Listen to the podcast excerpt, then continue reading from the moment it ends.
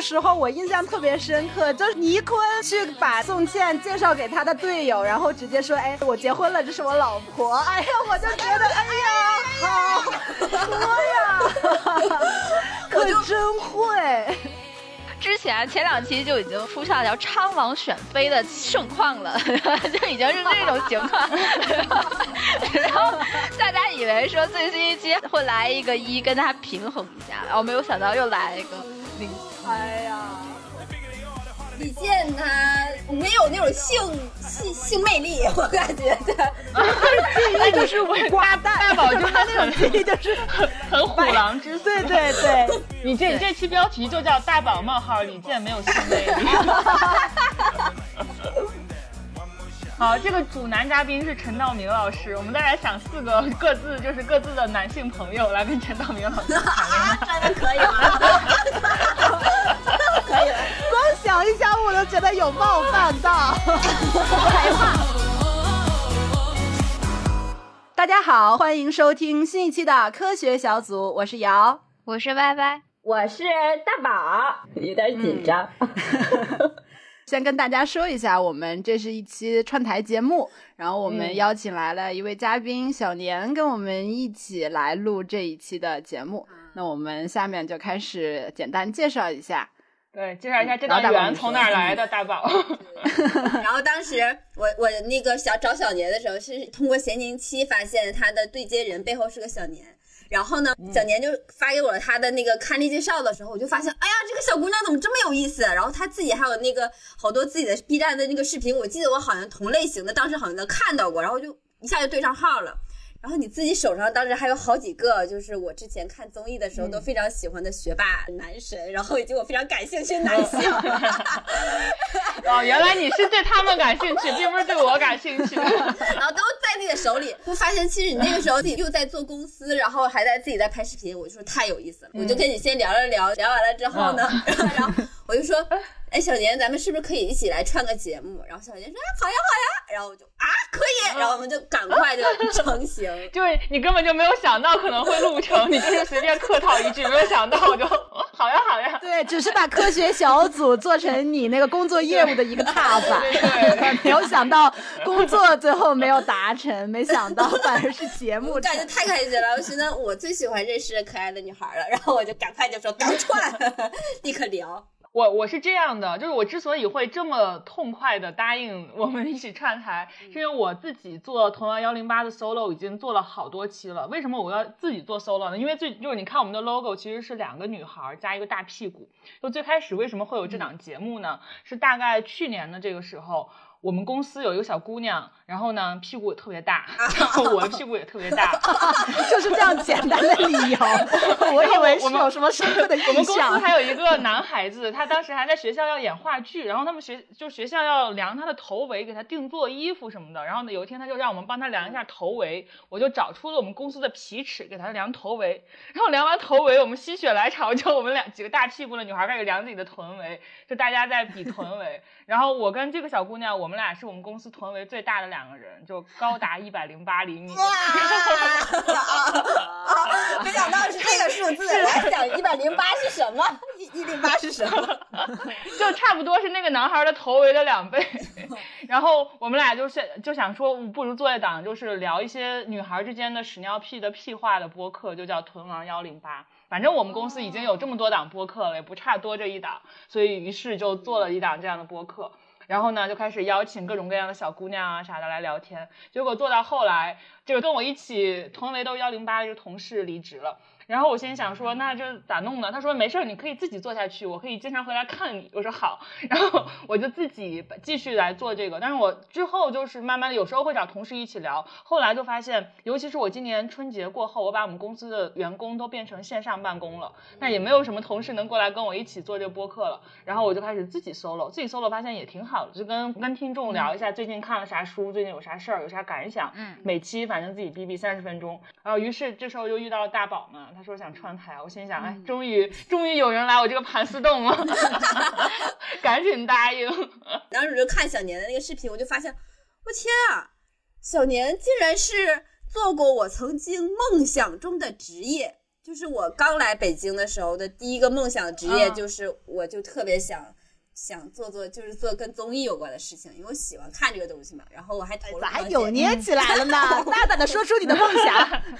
我想做综艺，然后那你为做综艺做过什么努力吗？我写过一份简历，然后然后我当时我当时是投了跟视频有关的，然后投了跟出版有关的，然后视频没要我才进了出版，就是这么一个职业发展路线。哦因为我们也是磕 CP 比较多嘛，然后最近还有好多就是特别奇妙的，然后新奇、很好玩设定的那种综艺也都出现了，然后就觉得，哎，那我们正好就从满足我们的听友的需求，然后我们正好邀请小年，我们就一起来聊一聊我们这些年看的恋综这些事情，就想聊聊这个。啊、结果发现我是个不看恋综的人。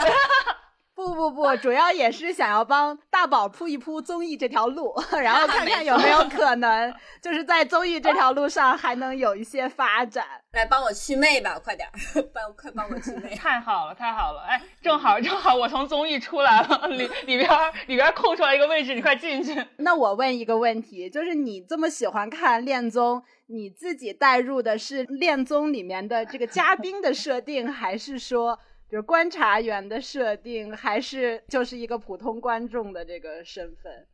我看恋综还真就偶尔会带入一下。说实话啊，说实话，这个自己树人设，我跟你脑子在想，我到底要立个什么人设呢？我今天在现场快速的在想怎么办。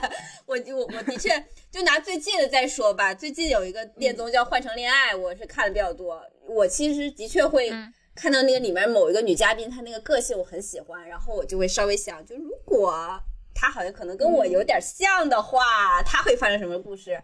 然后就会有这样一点小心思。啊，但是他他现在也让我特别冲击，就是我最近在看《换乘恋爱》，他一我也是认认真真看的，他是一个韩国的恋综，然后是让前任都聚在一起，然后打乱这个前任的关系，然后大家都彼此不知道对方的是谁，然后在一块再去重新谈恋爱。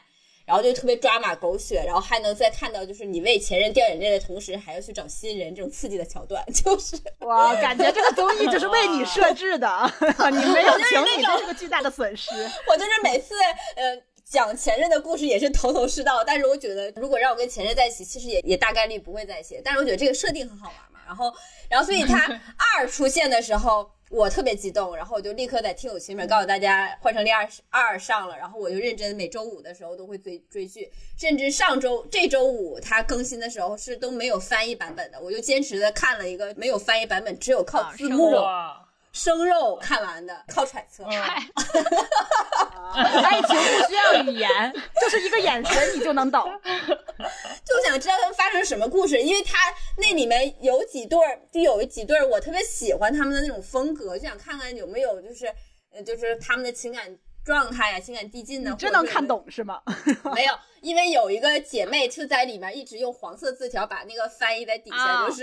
字幕君，对，而且就是就是一边看底下一边说感恩感恩，然后谢谢谢谢姐妹，然后感恩感恩，然后看，然后有的时候那个字幕没跟上，大家还说这块姐妹冲啊，快补上什么的，但是也都看完了。然后看完之后，感觉恋综最抓我的点，就是因为那个里面那个人物我特别喜欢，那个女生那个性格和形象什么我都特别喜欢。结果啊，有个出现奇怪剧情，她下车了。嗯，下车是被没有被选中，所以下车了是吗？就是突然到那个预告的那个位置，然后他就说他下下下车了，我当时一下我就就不录了。对就不录了，然后我就在网上有个搜，是不是一个什么隐藏摄像啊，还是什么的，还是大家骗我呀？怎么回事？为啥下车了？说违反规定了，我气坏了。我当时说节目组在搞我，搞我心态。对，就这种感觉。然后所以我看恋综的确是有一些地方，可能我就是喜欢看别人处对象那种心情吧，会多一些。然后就带嗯带着这种感觉。对，而且你喜欢看恋综里面的型男，对，长他而且相和身他喜欢看那个 N 角关系，就喜欢看他们之间错综复杂哎的，嗯，暧昧。啊，哎，那你现实生活中喜欢给人家就是介绍对象吗？我可努力这个事情，我就手上资源太少。我现在都是优秀的女生，男生太少，我都可使劲的划拉了。就是如果感觉到有合适的，我都会想让帮人去牵牵线，但是就是男生资源太哎。，他每次都是他真的是渣男 收集器。就前段时间我不是没有对象嘛，然后还张罗着给我介绍对象，然后介绍这个对象嗯刚开始说的还挺好的，我们觉得哎不错啊，然后有机会可以那个见一见啊，然后隔了再大概两周吧再问起来，然后就开始劝我说，哎呀为什么要找那一型的他不好，然后我那个什么朋友同事都告诉我说，对这个人劈腿，然后还有什么隐情，就是嗯。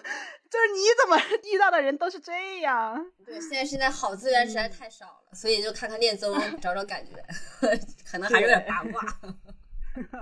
天呐，哎，我觉得我正好跟你是反过来的，嗯我是不咋看恋综，但我现实当中特别爱给人介绍对象，而且一介绍一个准儿，就是真的已经有好几对儿成的，嗯。真的，我，哇拿个爱的号码牌，对，现在现在我拿一个爱的号码牌。所以瑶儿应该看看我这边儿。所以，那你觉得现实中介绍对象和恋综里面看俩人这个谈恋爱，他们俩有没有共同点，或者说有哪些不一样的地方呢？嗯，呃，我先说一下我的这个恋综观影史吧。就是一开始我没那么不看恋综，其实恋综这玩意儿刚出来的时候我还是看的，大概一八年的时候吧，就是日韩那边的恋综刚出来的时候，嗯我还是就是看一些的，像什么当时特别火的是那个韩国的《Heart Signal》四还是三，哦就是心动的就是有一个叫对对对对，就是那就最火的一季。哦，那你其实看的还是蛮晚的，就最早那一波什么，就是情书啊什么那些你都没看是吗？啊，那个我都没有看过，我就是一八年才开始看这几个的，哦对对对。还有这个日本的叫《Terrace House》，就是那个不算恋综，就是一个真人秀嘛，就把三男三女关在一个屋里边儿，嗯，嗯然后不一定谈嗯恋爱。我那几个我还挺喜欢的，而且当时那个阶段，我自己对感情也我都没处过啥对象，就非常的空白，非常的小白，然后。呃，后来不知道，就是可能就是某一年到了，就是突然开窍，然后我自己的恋爱事业也红红火火，然后呢，我也不看恋综了，啊然后我现实生活中给别人介绍对象也就突然开窍了，我就觉得，哎，我我就我觉得这俩人能成，就最后证明这俩人果然就能成，啊，就是一种神奇一种神奇的光了，突那种感然觉。被上帝嗯之手、而且我也不。用看，我也不用看这两个人在一起的时候是啥状态，我就是心里边把这两个人的前史过一下，就是这个人啥性格，然后什么经历，他喜欢什么类型的，他之前男男女朋友啥样，那个啥样，然后我就觉得他俩能成。然后呢，后来就有一些因缘巧合的机会，不一定是故意给他俩介绍对象，有的时候我是把这个女生介绍到这个男生的公司里面去工作，就是这种关系，最后他俩都能跟我说他俩好上了。哇！节目之后，咱俩必须要留个联系方式。哎，是不是？终身大事就靠你了。我喜欢这个雷达。I hope you're looking at me now from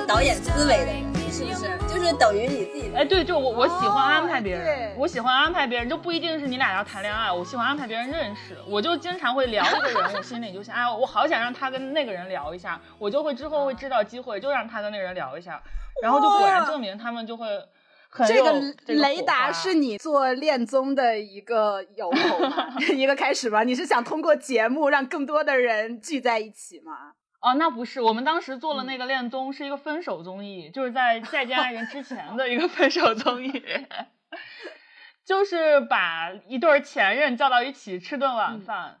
没有，当时没有为什么，就是就就就是想到了，我们就去做了啊、然后呃，我们就想说，就因为我们周围的朋友都是因为千奇百怪的理由分手，然后分手之后要死要活这那的，反正就是各种故事。我跟我当时那个合伙人叫张英男嘛，就是奇葩说的一个辩手，然后我俩就一合计，因为他是一个对感情非常有。这个 sense 的人，他就是他是对他是一个大师，就是 我们所有人的感情问题都会去咨询他，嗯，他很就是他会很会分析这里边的这些东西。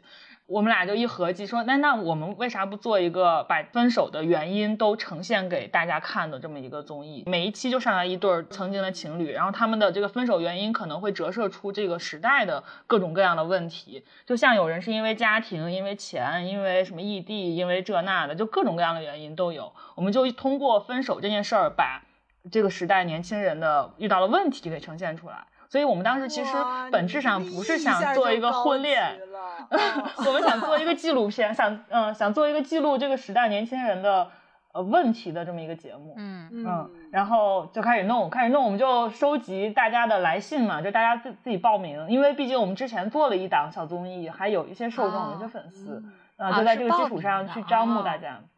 对，第一天晚上就收到了超多邮件，就是大家真的好都好都好想带着自己的前任上这个节目，对，然后。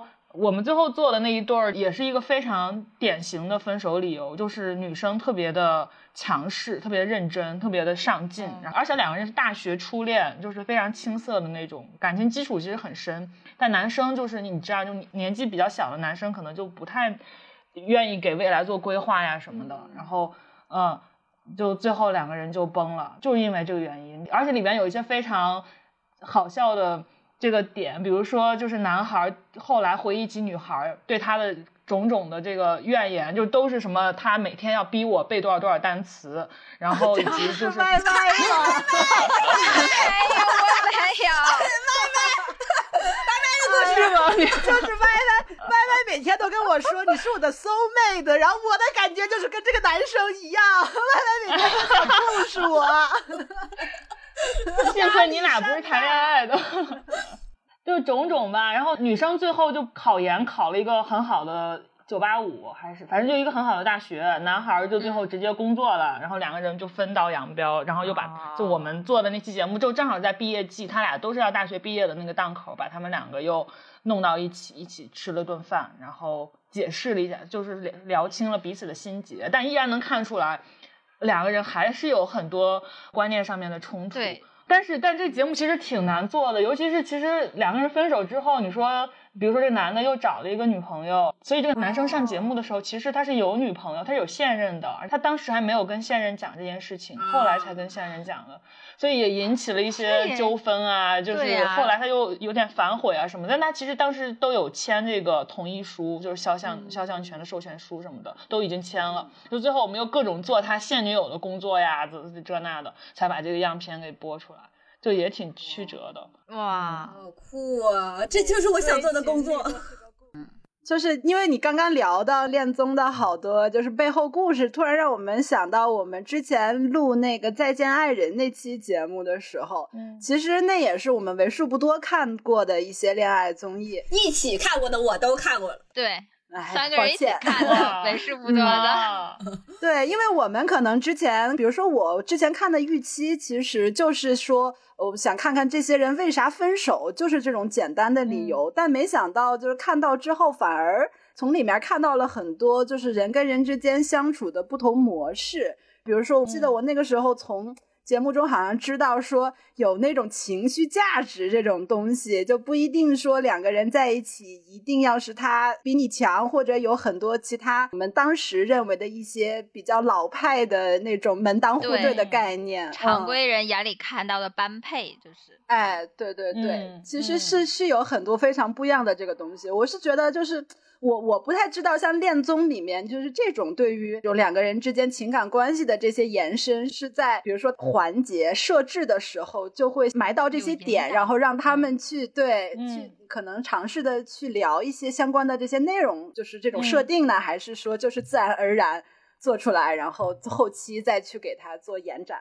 我觉得都有，就是首先《再见爱人》这节目是非常考验导演和制片人功底功利的。就是之所以我们看这节目能学到这么多东西，或者觉得能看到爱情之外的东西，嗯是因为就是导演制片人真的很牛，就是他能在做的过程当中把这些思考加进去。而且，尤其这种观察类的综艺，其实有一个可以二次修改的地方，因为你录了第一现场之后，你是有这个剪辑的时间，然后你要去把这里边的条理啊什么的给它去播出来，啊然后你再去第二现场去找观察室的嘉宾再去看一遍。所以你在第二现场的时候是可以引导。这些观察室的嘉宾去把你想要的点给你做出来，表。达出来。嗯，对。然后你在剪第二现场的这部分的时候，你还在可以加一些金句啊，这种小字儿啊进去什么的。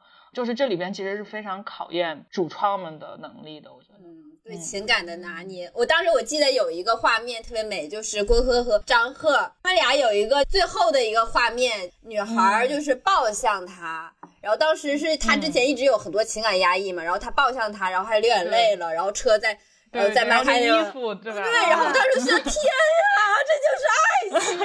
对我们当时就是因为这个画面，所以给我们那期节目起的题目叫做《郭柯宇、张赫爱你》，就是这样。没想到下一期就被打脸了。然后番外篇打脸了，然后番外篇下头了，就是说，嗯，爱情综艺，你永远不看到最后，甚至不看到就几个月之后，你都不知道会发生什么事情，就不敢随便瞎磕。就是你当时还觉得他们那个感情、那会儿那么真挚哈，你你都觉得我是显微镜女孩，我看懂了，就是他们俩就是有一些误会，没说清楚啊，只要哎两个人互相喜欢，对，嗯就好了。然后自己还在大放厥词，说他们俩的感情就是今年最美的爱情。然后结果到了 番外，然后就感觉、啊，好像有一些东西，难道是演的啊？就假的嗯啊嗯，还说什么张赫是不是有真有女朋友啊 啥的？啊！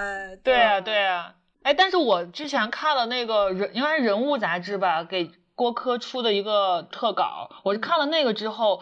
当时好像有没有演大结局还是咋着？就我看了之后，我突然对他们旅途当中张赫和郭柯那些种种的不匹配、不理解，就我觉得我的答案全部解开了。就是，就张赫是不可能拿捏住郭柯的，我觉得就是不是不是说拿捏是一个不好的词儿，就是他是不可能走进郭柯的心灵深处的。对对对对，我觉得两个就是终究是没有办法互相成。我觉得他们一个就是比较不太接地气的女诗人那种，她是那种很自嗯由浪漫的，然后另外一个其实对他是一个俗世意义上的对男人，他想过那种柴米油盐的生活。啊，老婆孩子嗯热炕头那种，然后能显示出来我作为一个男人对家里的那种担当，然后就会有很有成就感。他想要是这种生活，嗯，是，哎，对，所以这就是我看恋综我觉得爽的地方，就是如果我能看到这种东西，尤其是每个人背后的成长史，他们各自走了什么样的路，才成了他们的今天，然后他们各自的什么背景导致这两个人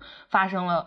什么样的故事走向了什么样的结局？我想看的是这个，相比于课堂，我更想看的是这个。我觉得这个是比较能打动我的东西，也是如果我要做恋综的话，我比较想呈现的东西。嗯，就思考人和人之间的关系。那我好肤浅呀、没 你还停留在老式恋综的模式，就是我们当年看的，像那个我结我们结婚了那种，那就是发糖的模式，就是凑两个人在一起，给你演各种甜蜜的小桥段。演一个啊戏给你看，嗯然后哎我、对我我贼喜欢那种，我就觉得我是上帝视角。然后比如说我之前小的时候看那我结的时候，红薯夫妇呀，那个亚当夫妇啊，维维维尼夫妇啊，然后看的贼热乎。我当时就觉得呃上帝视角看他们情感故事，然后而且我还特别喜欢看他们就是。综艺外面的那些小互动，其实那其实有可能是不是在营业呀？然后，但是我当时就说，嗯我就觉得他俩在一起了。对，那那个时候我印象特别深刻，就是倪坤去把宋茜介绍给他的队友，然后直接说：“哎，这是我结婚了，这是我老婆。”哎呀，我就觉得，哎呀，好多呀，可我就真会。对，我就看这个，我就自己就觉得我看进去了，我就看再看一段真实的感情呈现在我面前，我就看“真实”这两个词对我的那个冲击，我自己会带入一个就是。他们自己本身在演这段爱情的时候，然后有可能已经产生真挚的感情，然后、嗯呃，每次都会有这样的代入。好多 对。他们，而且他们真的会设置那种特别日常的环境，就比如说给两人一个房子，然后两个人扮演夫妇一起做饭然后还在一起在床上醒来，然后那种。就是刚起来懵懵懵懵懂懂的那种状态，然后叫一声老婆，然后你在做饭吧什么的，嗯哎呀，特别日常，就觉得这就是两个人在过日子。对，嗯然后但凡不日常了，比如说开始说我们要拍婚纱照了，就说明他俩要下车了。就是这样。所以我我自己感觉，你看我一个三十岁的女性了哈，就按理说就是年轻时候看的那些恋综，它已经不会攻击到我了。然后我上两天不知道怎么的，就突然刷到了，就是维尼夫妇的说，就是有一个小的一个什么暗号，说上我的某一个什么超话有维尼夫妇现在还在联系的这样的一个信息，证据啊证据。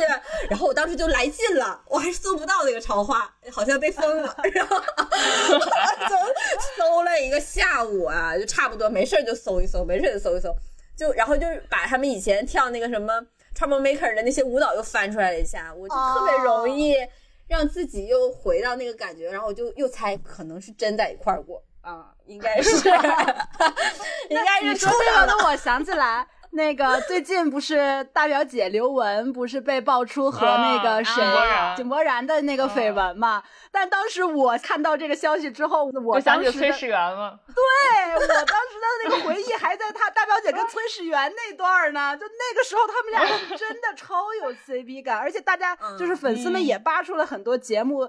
之后的一些细节，比如大表姐那个嗯专门坐那个就是坐飞机去韩国看崔始源啊，俩人还一起发 ins 啊什么的。哎呀，嗯没想到呀，没 想到。然后现在的时候，大表姐又说这才这才是我的初恋。我当时那你跟崔始源那一段算什么？你这个骗子！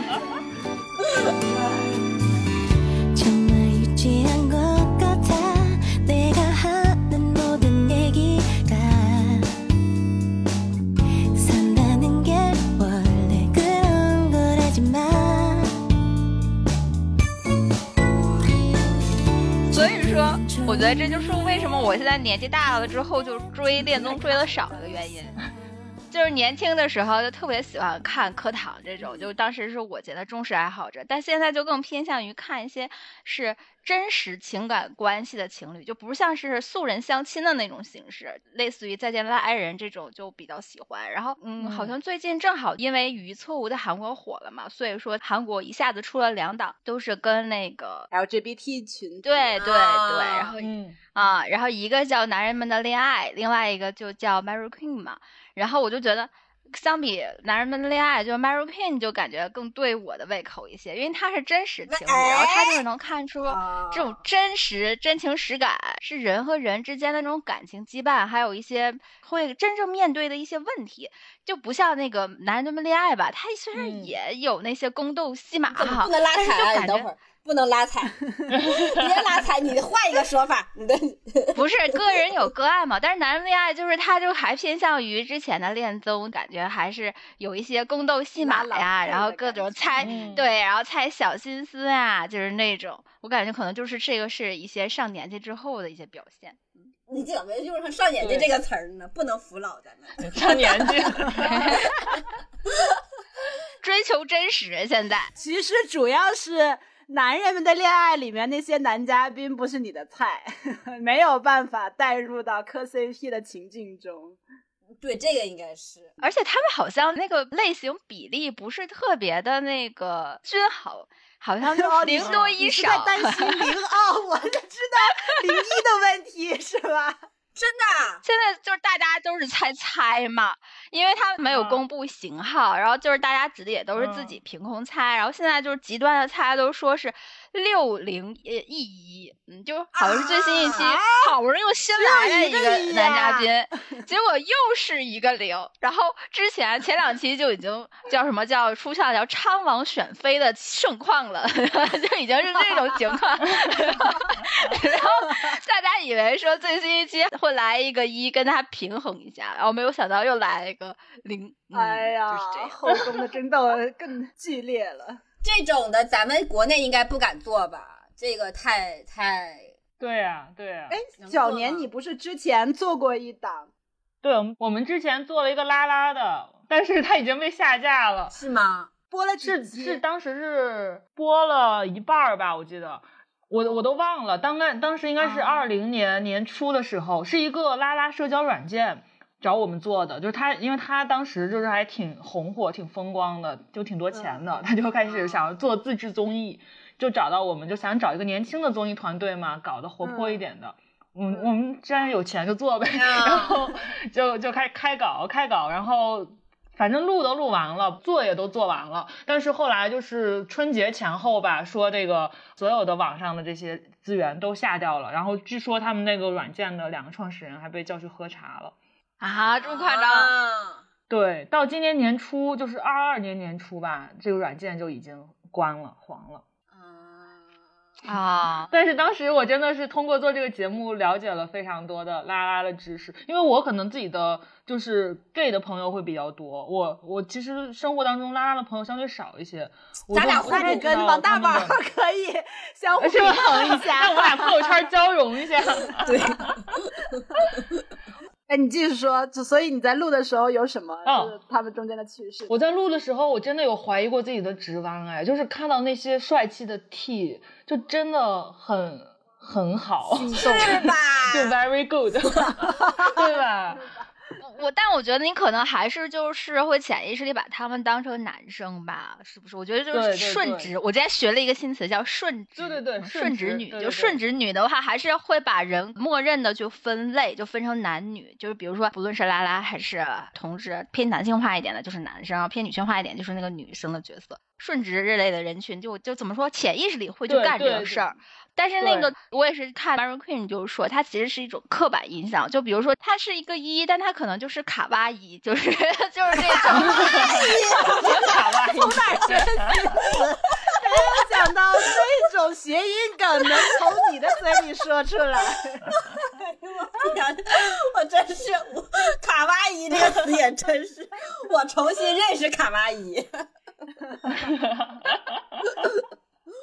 笑死我了！但是好有意思呀！你那时候做这种这么大胆的这种类型的综艺，你目前讲的东西都没有办法让我就是对综艺制片的这种类型的就进行祛魅，你知道吗？祛魅没有办法，我就内心我就更加火苗更加隐隐的燃烧。而且大宝就觉得我这个资源，就是不管从我自个人来说，还是周围的我的还是我这个社交圈来说，对，完全够做一档综艺的。哎呦，进进不了这行，难受。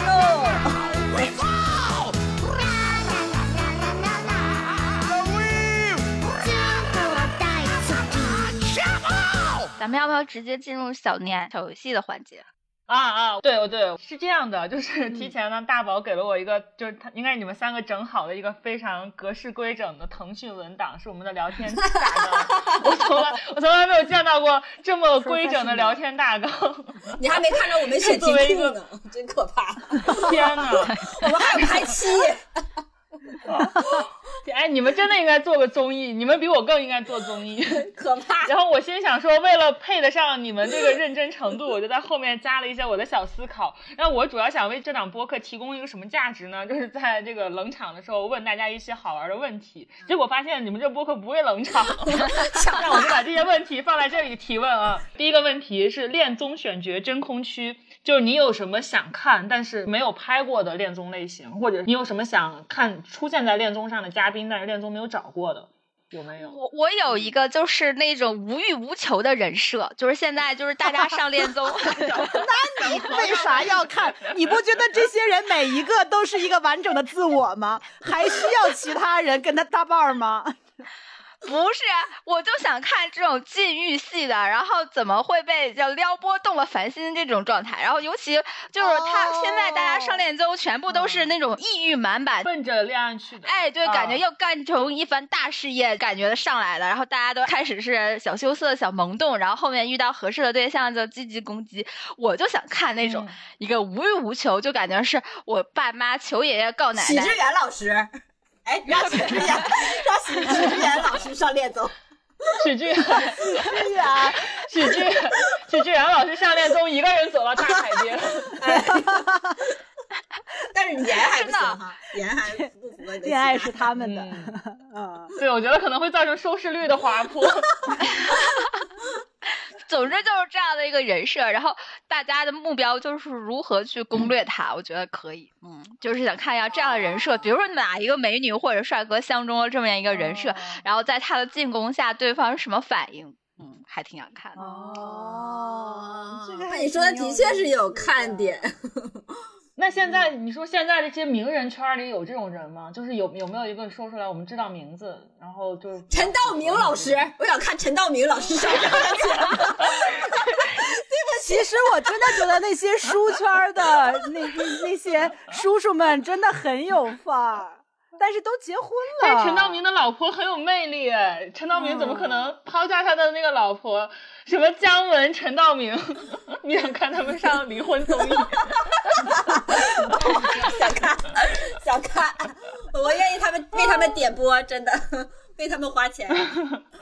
想想有没有年轻一点禁欲的？想想啊，李健，啊，李健不算吧？李健他，李健他没有那种性性性魅力，我感觉他禁欲就是寡淡，大宝就是他那种很记忆就是很虎狼之对。对对，就是白开水。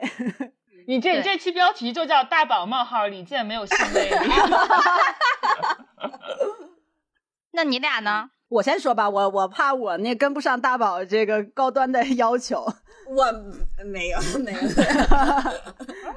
我有点想看那种。嗯，老年夫妇的那种生活状态，然后因为我现在、”，那不就是陈道明吗？你还是 那是中年。不，我特别，因为我现在看到的好多就是讲老年夫妻的那种关系的，很多都是说，比如两个离婚了找老伴儿那种，然后有好多特别 drama 的那种剧情。但我其实很想看到的是那种，就是两个人。呃，关系很好，但是两个人为什么能够经历这么多年，然后还能保持一个就是这样很好的一个嗯、相处模式？这种我还蛮想看的。我就想看看人家是怎么过的，为啥能这么多年都在一起？真是追求人生的意义，义。就是不太相信会有这种天长地久的爱情。嗯，总总结来说，他就想看分房睡的老头老太太是怎么过的。我就想，可能其实我就想看看你们俩人是不是真的两个人喜欢对方才走到现在的，还是说就是说那个没有别的选择了，就凑合过吧。我我就想考验一下这两个人啊。我还以为你喜欢看那个，就是我特别喜欢看一个类型，就是土味儿老年相亲，农村农，村东北那大妈，我觉得那节目真是好看。那大妈就搁那个这老头儿我还看不上呢，真够事儿的，就这种语气。啊啊！我我来你这儿我都能干活儿，你能不能跟我？然后还有还有那种大爷说，我我我我退休金三千啊，你就来我这儿吧，我你想啥我给你买，就这种我觉得贼有感觉。你们三个就你们三个的节目可以综合一下，就是年龄上参考瑶的这个七老八十的，然后那个类型就是你这个农村的喜剧的，然后呢里边再放一个七老八十的无欲无求的社畜老头。然后有一个大妈，就是能唯一一个能让这个老头露出笑容的一个大妈，他们两个就很开心，哎呀，真是。但是要分房睡。要分房睡。哎哎，我我我想我说我说两个我想看的类型吧，我觉嗯。得现在还没有在恋综里看到了。第一是想看小镇做题家上恋综，我觉得没有，啊就是没有在恋恋综里看到这种类型，就有的那种什么名校归来呀，有什么学历很好的呀，啊。但好像没有，就是我觉得大家好像不太能接受恋综里边的人有有啥缺点，就大家首先看到都是他光鲜的好的一面，嗯。就不太能接受他的性格上面的这些负面的东西。但是我觉得这些小镇做题家身上的一些性格上的负面，反而是我们的很多年轻人身上会共通、会有共鸣的东西。然后第二个是想看。那个就是不糊的偶像上恋综，这个有啊吗？能播吗我也想看，我反正想糊都糊了呗。对，因为我我前几天看那个 GQ 好像还是啥的，采访了一个很糊的偶像，哎，我觉得那还挺有意思的，看就是他们的思想状态，他们的想法还挺挺好奇的。然后我我当时想的第二个破冰话题是，如果你是一个综艺制片人，没有预算限制、政策限制，你想做一个啥综艺？我我你又有哎歪歪你挺想做综艺呀、我发现你是真想做综艺，我因为我我当时我脑子空白，你你来，我想做媒人 PK 大赛这种，就是主角是媒人，就是中介，然后可能有三个或者两个金牌中哦介，哦没人，我以为是没有人上台来 PK。没有媒人，对，就是三两个或三个就是金牌婚姻中介，然后他们可能每个下面就会有几个很呃老大难的那种客户，然后演他们怎么去给他匹配客户的，然后每一个客户他可能的那个相亲故事，然后看最终的成功率什么。哦，你怎么这么 KPI 最导向的后这个没人赢了，他有什么奖励呢？我觉得可以有奖励呀，就比如说他他 PK 数第一的话，可以给他的什么婚介所呀，就是可以有什么那个给他投金牌红娘的那种，对？，或者是有什么品牌加持啊，就是这种可以，他可以固定呃得到什么样的赞助，或者是什么样的有一些绑定客户啊什么的，嗯，就是这种官方合作。哦，哇，哎呀，而且我觉得这个观察室嘉宾也不太好找，得什么样的人他才能给别人的匹配打分呢？什么样？沈一菲老师让我有阅历。沈一菲老师现在是固定嘉宾，固定。但是爱情不就奇妙在那个很多大家觉得不匹配的人，结果人家还是真心相啊爱。是啊，其实我觉得他不需要多权威，只要类型够多样就可以。嗯，就相当于你能囊括哦多种视角，然后去看看它到底匹嗯不匹配。嗯我做不了综艺了，我干不了 这活儿不好干。对于爱情的幻想太简单。没有在我这儿去魅，在 Y Y 这儿去魅了。去为了不好干，感觉有点累挺，还得思考这些事儿。对，嗯，那我来说说我我想那个做的那个综艺。我其实想做的，如果在中国做的话，我想做一个综艺，类似于就是那种开发大家性向的那种综艺，就是。你怎么乱伦大会突然那个小脑袋就抬起来乱搞了？大会，对，因为我是觉是中国版的得，火人节呗。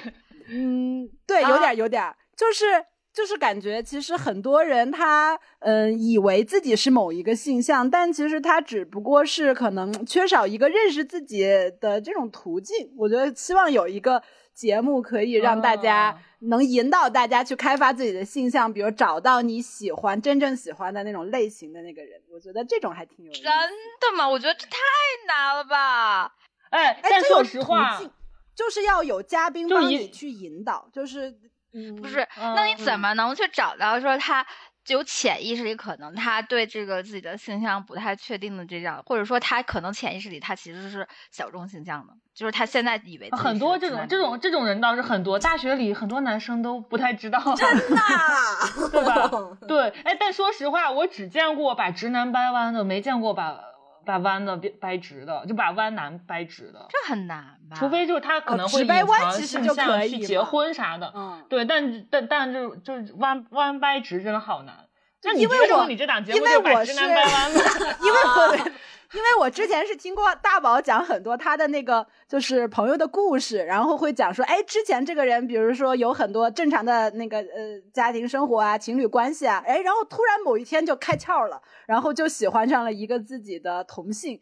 然后最后就是还嗯经历过一番特别，嗯、这个曲折离奇的这种挣扎，对，最后嗯两个人在一起了。我就其实我特别想，就是把那一段儿就是他纠结和开窍的那那那那那个地方能够展示出来，就是他我跟你讲怎么哎，突然这个畅想特别美好，哦但是实操起来绝对会被家长告的。哎呦我天哪！你的节目不会被家长告吗？这个问题写的是没有政策没有限限制政策。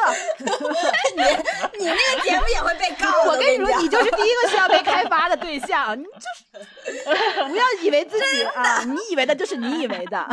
好，好，王大宝同学，我我这个提案，我一开始想就是说，我想拍 vlog，然后自己还不怎么会拍，然后执行力还很差，然后我就想举办一个呃拍摄王大宝 vlog 的这样的一个综艺大赛，就是啥？然后我每期这是恋综，呃不是恋综，就是记录我和美美的生活嘛，就是恋爱生活什么的。嗯，就是你要选拔的是优秀的 vlog 制作人，对，就是优秀的能怎么样把你们俩捧火是吗？就是把我们的这个对，但是我现在看你们讲，那这个不是我的，这块儿给我剪掉，然后不不聊这个，然后 看你们不感兴趣。现在没有，我觉得你这个很好呀。这很好是吗？你看看，我得到了专业的认可了。我继续说，呃就是 你看他们俩经常会有这种表情，然后我就立刻说，那我换一个说。你 看现在我要继续说，就是你们俩自己不想拍 vlog，完了不是啊做个综艺让别人来给你们拍呗。我自己拍你不一定有创意啊，你就是对对对要广。我可以说有一些有一些关关键的节点，就比如说我现在就是我的纪念日，或者这就是我普通的一天，然后或者这个是我们的某一个什么情感冲突，然后不同的情感场景，然后王大宝他自己心里面会幻想几个，就比如说我这个要日常，然后我这个要炫酷，然后我这个要有反转，然后不同的那个我的要求，然后然后大家打乱抽，然后我们俩就是正常的过一天，但是大家都跟随着我们，或者是隐藏摄像头什么的，然后最后我进行我的一天的这样的一个嗯评比，我就是这个节目的嘉宾和就是这个节目的一个评委，然后又，但是我感觉也没有人愿意看，我很想你看这个不就直接就是跟拍摄影师吗？多找几个不就完了吗你？这个节目就会赤裸的展现出王大宝作为甲方的日常。对呀、就是呀、甲方的日常。我我觉得你这个节目已经很成熟了。你现在唯一的障碍就是你要找到一笔钱支持你做这个节目，其他的没有任何障碍。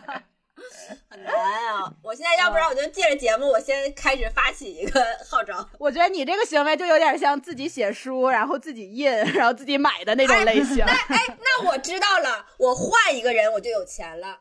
那换一个不是拍我和美美的一天，我换一个顶流男明星，我就突然跟他相爱了，然后我和顶流男明星的一天。霸道总裁爱上我，那这个那这个方案的最大的障碍不是在于钱，而在于你怎么能和那个顶流男明星相爱，又多了一又把自己。追星的梦想，然后嫁接在了综艺上。多有看点的，到时候我就去招商，一个顶流男星男明星和一个普通的素人女孩，他们俩是怎么样相爱的？你就想演一个山菜和道明寺的故事。对，哎呀，没想到人到三十还会做梦，这样行，我知道了，估计这个东西要搁浅了。哎，但我觉得你这个你这个真的很好。哎，我想做一个，我想做一个，就我我还是沿着恋恋综的思路想的，我想做一个 loser 相亲。就是我们弄一 群，哎，我发现你也有一个套路你想做的综艺，上一个是普通人，然后这个是 loser，你就想搞一搞底层那个年轻人的生活。对对，我觉得大家看这些 fancy 的年轻人都已经看厌了，就是大家反正十有十有八九都是上这个节目来出个小名儿，然后当当网红捞钱嘛。那我觉得还不如直接就我们就一垮到底，找一些就不那么出众的 normal 的人。就更像我们普通的人来谈恋爱，嗯，没有什么光鲜亮丽的背景的人，然后长得长得也不一定好看，长得舒服就行，嗯，这种人弄来交朋友、谈恋爱，看他们的故事，我想看、这个、他们的看点在哪儿呢？不会觉得就是就是跟我们普通人的共鸣吗？不一定平淡如水啊。那你觉得你的生活平淡如水吗？我我觉得我们的生活其实都有故事，我就想看普通人的故事。嗯，我觉得就是好看的人谈恋爱，反正也没啥好看的。我还有一个还有一个 更扯的问题，就是我们一起来口胡一档恋综，就比如说我们先一起预设一个女嘉宾，把她的一些条件啊、长相啊什么都设置好，然后我们四个每人提名一个咱们生活里边真实认识的男性的好友，把他的条件啥的大家各自介绍一下，然后大家就一起想象这四个男的和这一个女嘉宾在一起会发生什么样的故事，这个情节会怎么推进，谁比较跟他合拍。就首先我们先要先要想一个女嘉宾啊，你们想看一个什么女嘉宾在这档恋综上？首先我们想先想一下她长相吧，她长得像谁？长得像哪个女明星、女名人，或者她年龄啊啥的？就你们想看霸道女总裁吗？嗯，我们仨喜好完全不相同，我现在都已经想到那个人了，我不敢说。想看女人。我不想看女人，那行那就男的吧。我们来想一个男明星吧，霸道男总裁，我觉得我可以。那就陈道明老师好不好？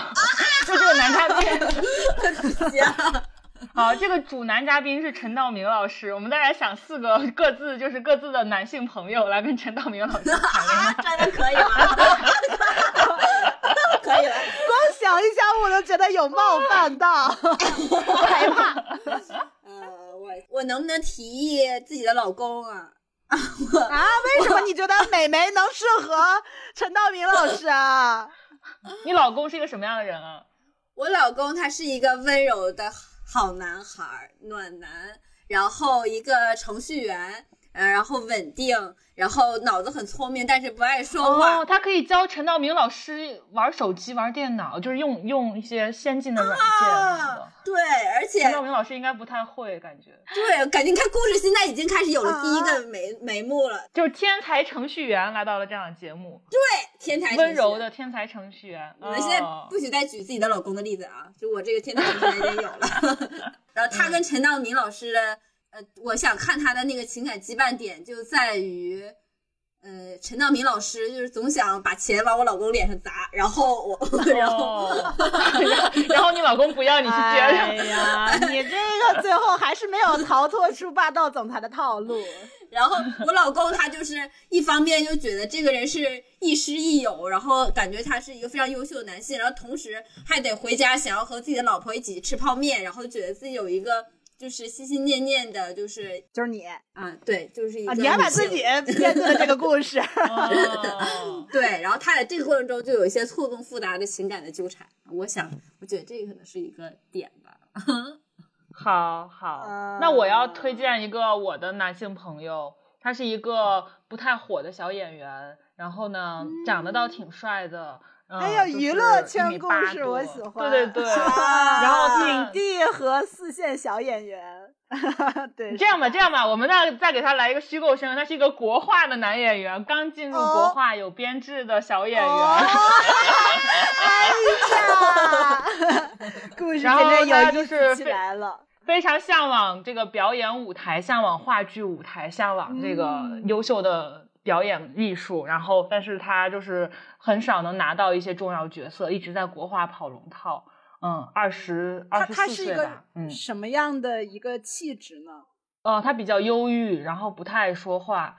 嗯，也不太会说，跟别人说话会脸红的那种。但他一到了舞台上，整个人就绽放了。就是，但但是即便如此，他也只能拿到一些小角色，就跑跑龙套，没有什么台词。嗯，感觉这就是娱乐圈文的标准设定啊！他们俩眼睛都已经翻着光了，你看他俩，你看他俩 在欣慰的那种那笑容。熟悉的感脚又回来了。他一跟陈道明老师见面，他就鞠躬，然后啊，老师好，老师好，然后也不知道，就无所适从，不知道该去干什么，就一直在端茶倒水，然后就很有礼貌而已。但是他不敢去跟陈道明有更深的交流，因为他觉得他不配，他觉得他就是没有办法，他他他怕他显得很谄媚，可能对，所以就一直在边缘。但是陈道明早已经默默关注到了他，哎，就觉得嗯，这个孩子还挺实在的，嗯。哎专业上的吸引，啊慢慢的就发现，哎呀，这个人还有一点格外的东西。对，然后就是相比于刚才的天才程序员呢，他可能离陈道明的距离就远一些，就是因为天才程序员可以用自己的理科知识去帮到陈道明解决生活里边的小问题，但是这个国画的小男演员他就是表演在表演世界里边的辈分太低了，他也没有办法帮到陈道明，对他只能一个人默默的坐着，很社恐，对，就是这么一个人。我们期待哎后面的故事线。那我那我这个我先说啊，我我想我想的这个角色跟你完全不一样。我设想的这个角色有点像陈柏霖早年的那种形象，就是一个哦。特别阳光剑气的小狼狗。就是他是那种哦。完全不 怕什么陈道明的那种啊，然后他觉得影帝又怎样，然后会很直白的表白，我就是喜欢你，然后怎么样那种，啊，哦，然后可能陈道明还是有一点，就是他会有很多这个身份啊或者思想上的犹豫，然后他觉得自己，嗯，我怎么能够有这种跟你有这种发展？然后嗯他就会那个男生就会很霸气的说。口嫌体直。对，可是我就是喜欢你呀，我知道你也喜欢我，我们为什么不能在一起？就是会有这种，哦，我的天呀！完了完了，天才程序员的风头完全被抢了。我感觉，我自己都感觉程序员跟这俩人都没有关系，现在已经开始往后倒了，你知道吗？哎，你们家谁家电脑不好使？来，我来一下。小狼总，你家电脑好使吗？真的感觉没有他什么事情了，真的。对你那个就完全没有性张力。我这嗯的确，性张力。这就是素人素人在一个这样的明星节目里面的这样的一个劣势，然后就突然间感觉 没有话题点了，跳个舞吧。对，特别是带入了美美那张脸，就更没有什么。哎，但但是美美那张脸有的时候跟撒贝宁老师他的那个就是别说了，撒贝宁跟陈道明，哦，你老公长得像撒贝宁，对，又没有，他现在又有点戏份了，是吧？刚像撒贝宁老师走向了陈陈道明老师，然后一边走一边一边帮他修手机，怎么样？好，现在又有点好了。行，行来，拜拜，让我来们期待歪歪压轴的这个男嘉宾。我这个男嘉宾呢，是一个学识其实很渊博，嗯，涉猎很广泛，但是呢，很喜欢卖弄的一个离婚男士。这么具体的一个，那不是王王秋雨吗？老王，老王不是很喜欢卖弄啊，我感觉就是他真的是多才多艺，各个领域吧都有所涉猎，啊，那还是蛮陈道明蛮老师应属于百科型的。讨厌的就是这种人吧。对呀，感觉特别有爹味儿呢。你这个，你对这个，呀，对呀，所以所以他们俩走的就应该是冤家套路。就最开始，就陈道明特别烦他，就是看他就不顺眼。然后呢，他必须在一些互动或者说实际接触过程中，才能慢慢发现对方其他的一些闪光点。就是可能除去爱卖弄这个事情之外，但是他也特别愿意照顾人啊。嗯，就是他其实他卖弄的表象下，是他一颗热忱的心。嗯，就是这种。嗯哦，哇！我想起了陈道明曾经演过的电视剧《围城》，里面有些人物有些撞型。啊，有点儿有点儿，天呐，就是就像是一个花孔雀的那种角色。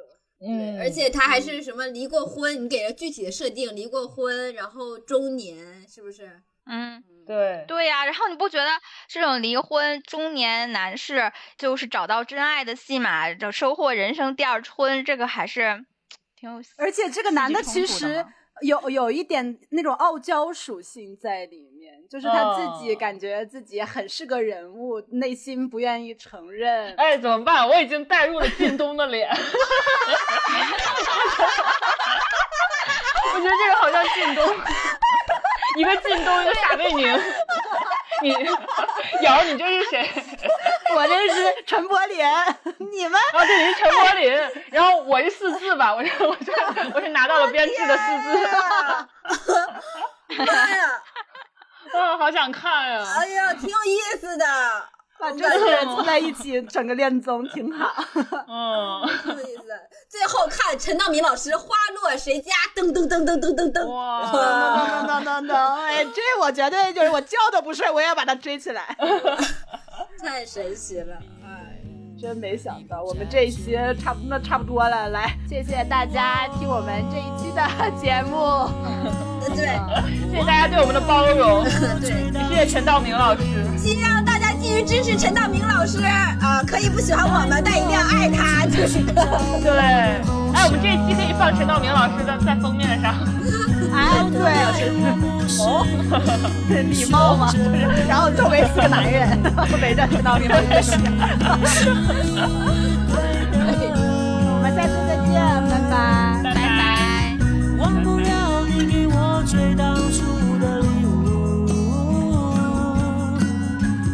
答应我，陪我去寻找我的梦想。